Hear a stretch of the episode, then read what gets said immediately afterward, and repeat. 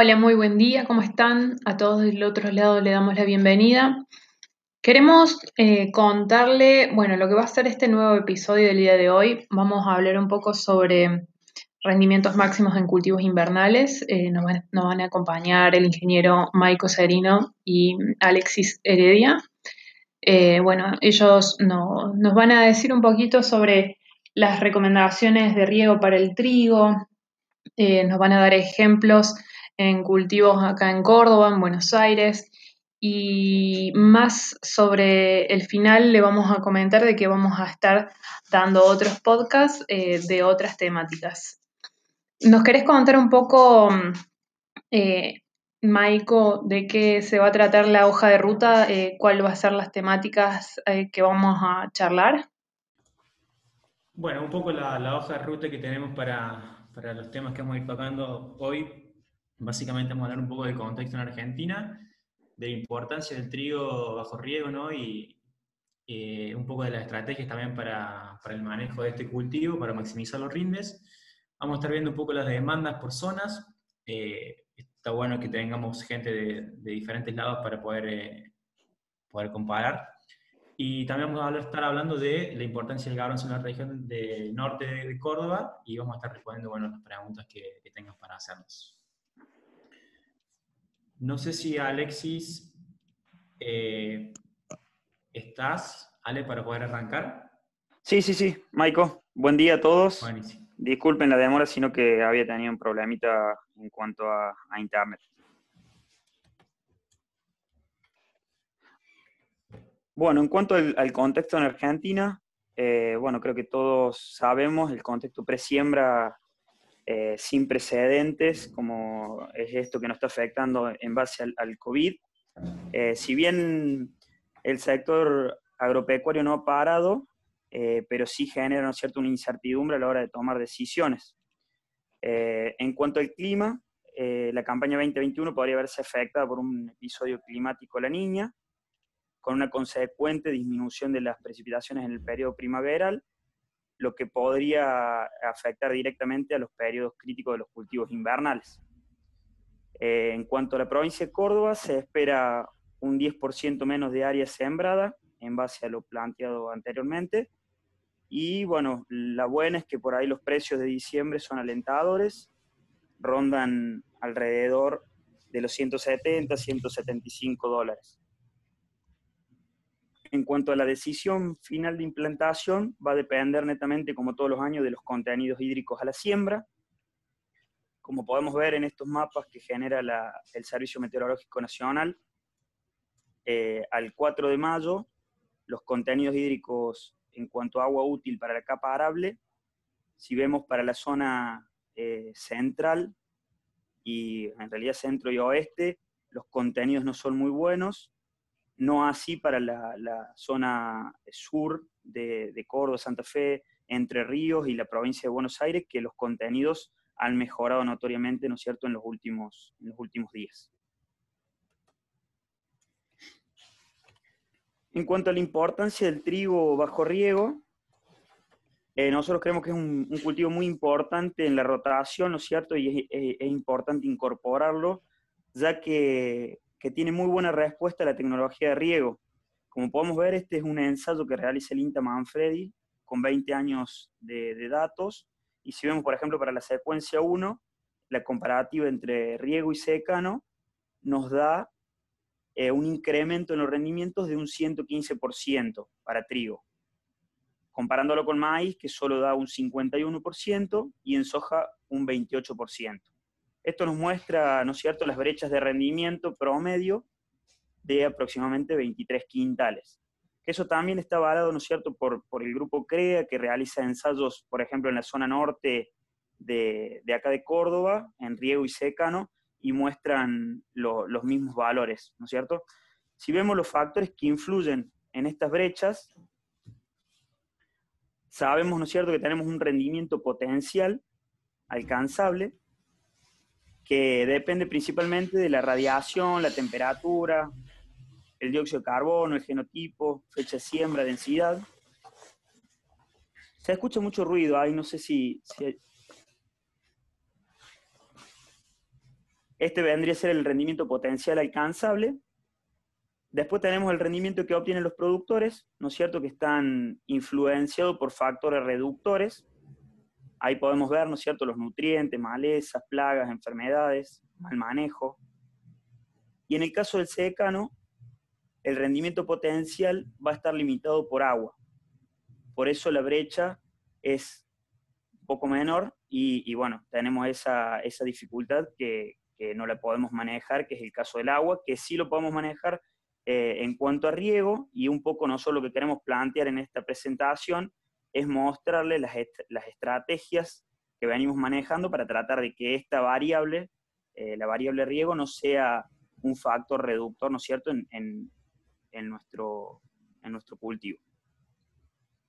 Lo que encontramos muchas veces son, son fallas que, que, bueno, que ocurren a lo largo de todo el país, digamos, y, y generalmente eh, son que se riega sin tener una estrategia clara, sin medir humedad, sin llevar un balance hídrico, no conocemos la lámina aplicada, el agua disponible, el agua de, mi suelo, ¿no es cierto? Principalmente no sabemos a qué profundidad estamos regando.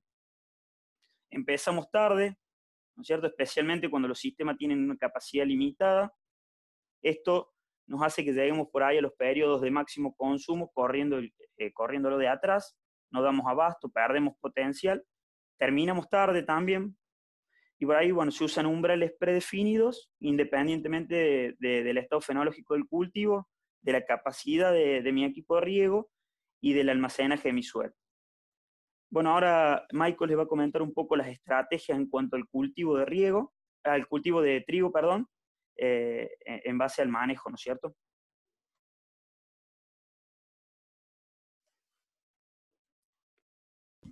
Bueno, eh, un poco en cuanto a la estrategia de, tri de, trigo, como vos nombraste, Alexis, una de estas fallas comunes es no seguir una estrategia clara.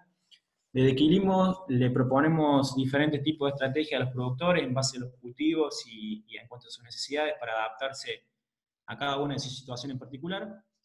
En el caso de lo que están viendo en la pantalla, es una estrategia en trigo eh, ideal, por así decirlo, que sigue un productor, de un productor del norte de Córdoba. Eh, la estrategia consiste en arrancar eh, a la hora de la siembra con un contenido hídrico de un 70-80% de agua útil y mantener un durante el 30%. ¿Qué buscamos con esto? Buscamos que el cultivo vaya consumiendo el agua acumulada en el perfil, que los primeros centímetros se vayan secando para que el cultivo empiece a profundizar raíces. Queremos lograr un buen volumen de raíces que profundicen para aumentar nuestro tanque de reserva, ¿no? que, que es el suelo. Después viene la segunda etapa, la segunda etapa la más importante, donde tenemos el periodo crítico. El periodo crítico se da aproximadamente unos 20 días antes de antes y, y 10 días posteriores. Eh, es el momento clave porque bueno, se determinan eh, el número de granos, que es el principal factor a la hora de, de, determinar el rendimiento en trigo. Y lo que proponemos en este momento es subir ese umbral de riego a un 70%. Acá hay que tener en cuenta que muchas veces necesitamos realizar una recarga previa a ese periodo crítico, aproximadamente unos 15, 20 días antes, para elevar ese contenido de agua útil a un, nuevamente a un 70-80% y poder mantener los niveles de consumo que tenemos durante el periodo crítico.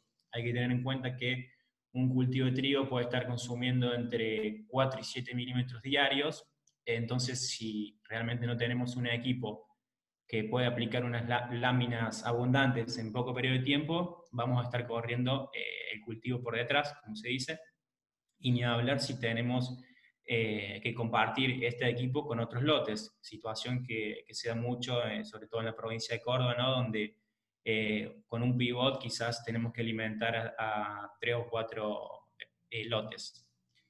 Una vez que, que pasa este periodo crítico, mantenemos el umbral de, a 70% ¿no? durante unos 30 o 40 días y luego lo bajamos.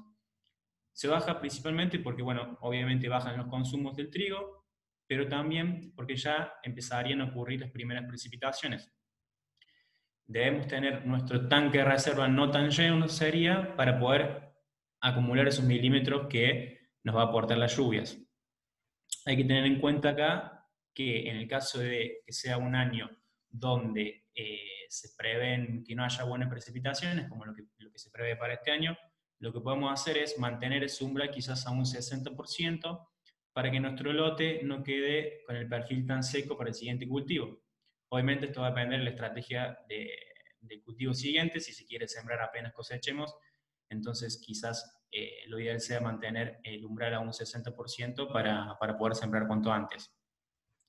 Básicamente, en resumen, sería la estrategia de trigo, arrancar con eh, un 70-80% de agua útil a la siembra, mantener estos umbrales, mantener un umbral de 50% durante el periodo vegetativo, subirlo a un 70% en periodo crítico y luego bajar nuevamente a un 40%.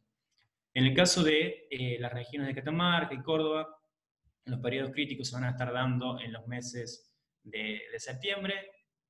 Puede variar un poco entre, según la fecha de siembra y el, ciclo del, cultivo, eh, que sea quizás un poco a principios de septiembre o a, finales de septiembre, y a medida que nos vamos más hacia el sur, en el caso de Buenos Aires Sur, bueno, obviamente los, los cultivos se, se corren hacia más a fin de año, entonces el periodo crítico se va a estar corriendo más hacia octubre. En este ejemplo vemos cómo el productor realizó la, recarga eh, en agosto ¿no? para elevar el contenido hídrico a un 70-80% y mantener los niveles de consumo eh, durante el periodo crítico por encima de, este umbral.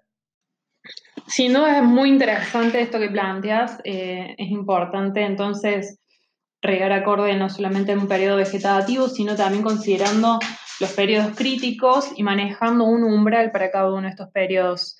Eh, Súper interesante lo que nos traen el día de hoy Alexis y Maiko. Muchísimas gracias. De seguro va a ser de utilidad esta conversación para los productores, asesores y, estudiantes que nos están escuchando del otro lado.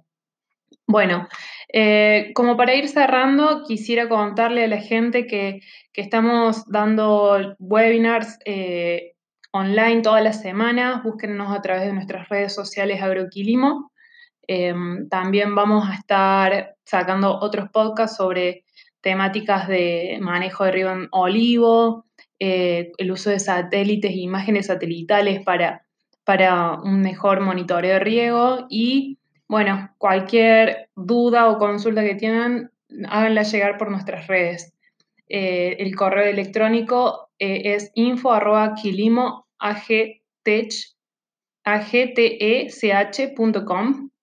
y les vamos a contestar lo más rápido posible. Muchísimas gracias por acompañarnos. Mi nombre es Victoria Villa García y será hasta el próximo podcast.